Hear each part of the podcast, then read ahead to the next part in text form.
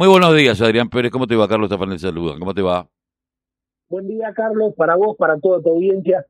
Eh, Adrián, ¿cómo viene el tema de la recolección? Porque por momentos parece que va, eh, arranca y por momentos no. Hay zonas como Solano que a veces se detonan. Esto tiene que ver con la no implementación en algunos lugares de lo que es, eh, viste, cuando vos generas, de, la generación de residuos, que cuando que generas una determinada cantidad de kilos, en realidad tenés que contratar a una empresa eh, distinta y no tiene que ser el, el distrito quien levante la basura. ¿Algo de eso hay?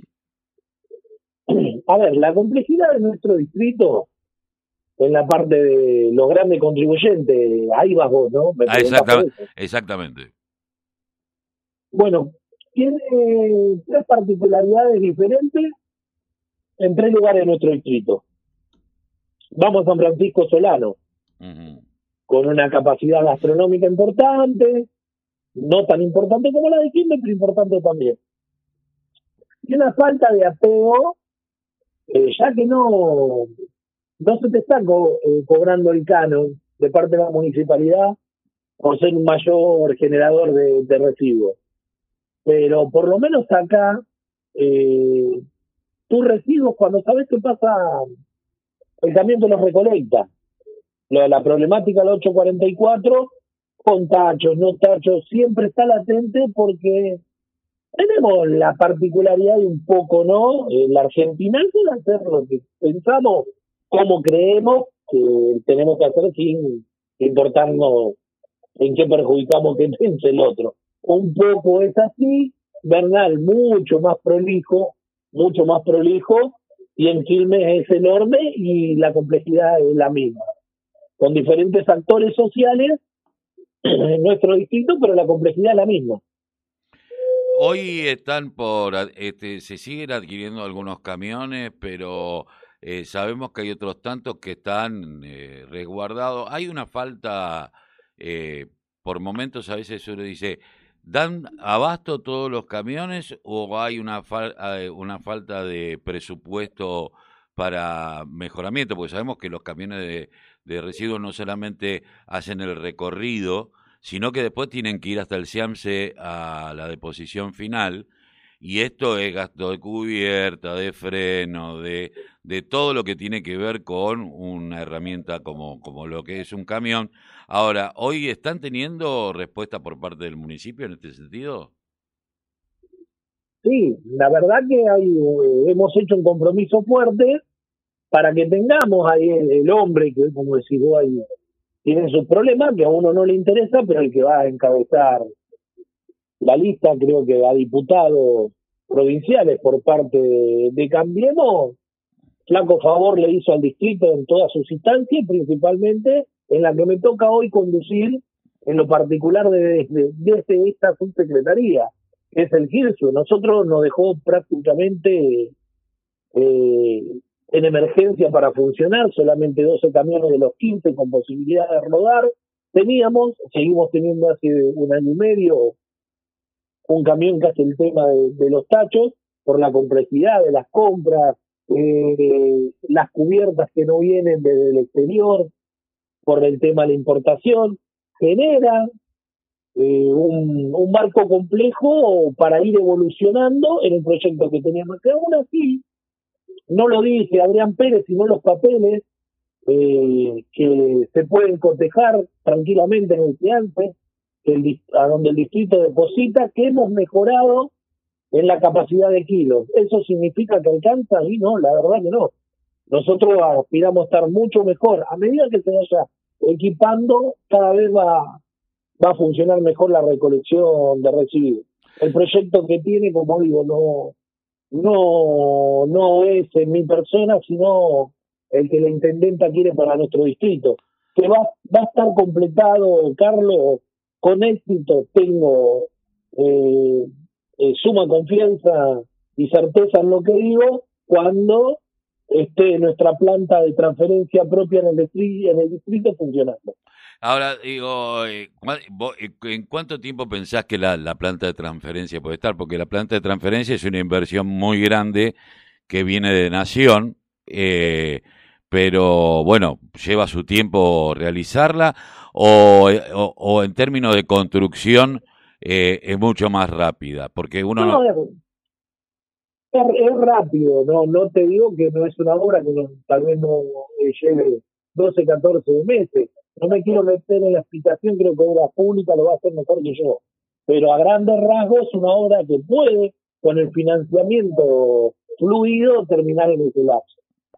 Hoy es difícil planificar, ¿no? ¿Qué servicio tenemos? Sí, es decir, bueno, vamos a planificar de esta manera, eh, porque bueno, esto que, que, vos recién decías, bueno, la falta de cubiertas por falta de importación, como debe haber también en algunos de los materiales que, que se utilizan para la, para, la, para el tema del taller mecánico, un taller mecánico que en algún momento fue desmantelado eh, y que hubo que volverlo a poner en, eh, eh, en, a punto. Y uno lo que se pregunta es, voy laborando sobre lo urgente porque cuando quiero ponerme en lo importante es como que lo urgente te come.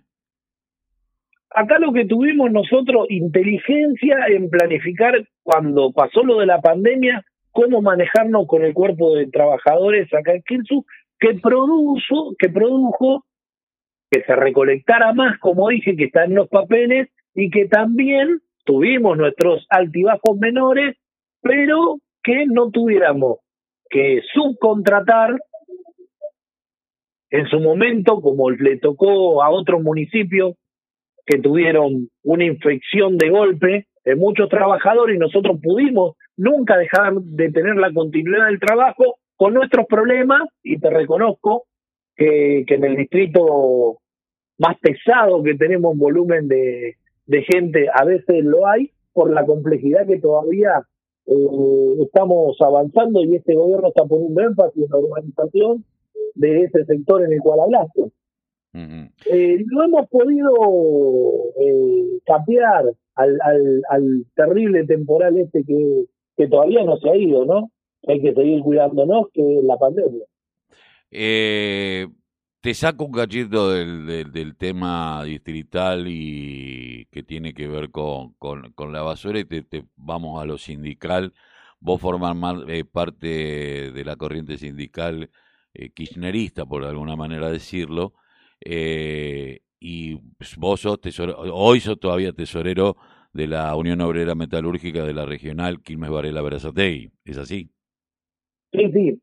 Nuestro mandato está prorrogado hasta nueva llamado elección, que será, creemos nosotros, eh, en los próximos meses, porque ya se están empezando a normalizar. Eh, gracias a Dios, digamos, uno dice a Dios no como, como persona cristiana, pero por el buen trabajo que ha hecho la provincia de Buenos Aires en materia de vacunación. Eh, que hace que se vaya normalizando y, y en nación en todo lo su provincia, ¿no? eh, ¿Puede ser que termines como pues, siendo candidato a secretario general? No, eso no, todavía no, no lo sé, creo que muy pronto y, y, y he sido a lo largo de mi vida un hombre respetuoso. Hoy el secretario general es Francisco Gutiérrez.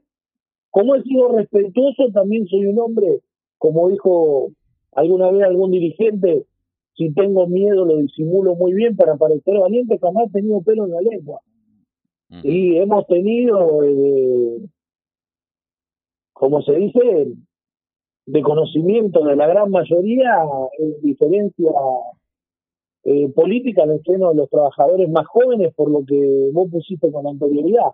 Mientras algunos dirigentes miraban para otro lado, eh, otros huían despavoridos, nosotros pensamos que debíamos, principalmente los metalúrgicos, que teníamos 50.000 personas en el 2003 y cuando Cristina dejó su gobierno 250.000 no podíamos no acompañarla y, y más en el momento de enorme persecución que tuvo por el gobierno anterior, entonces, aunque vinieran degollando, esos compañeros no nos íbamos correr del camino, íbamos a estar al, lado de ella, de el lugar que nos tocaba. Y así lo demostramos y así estuvimos.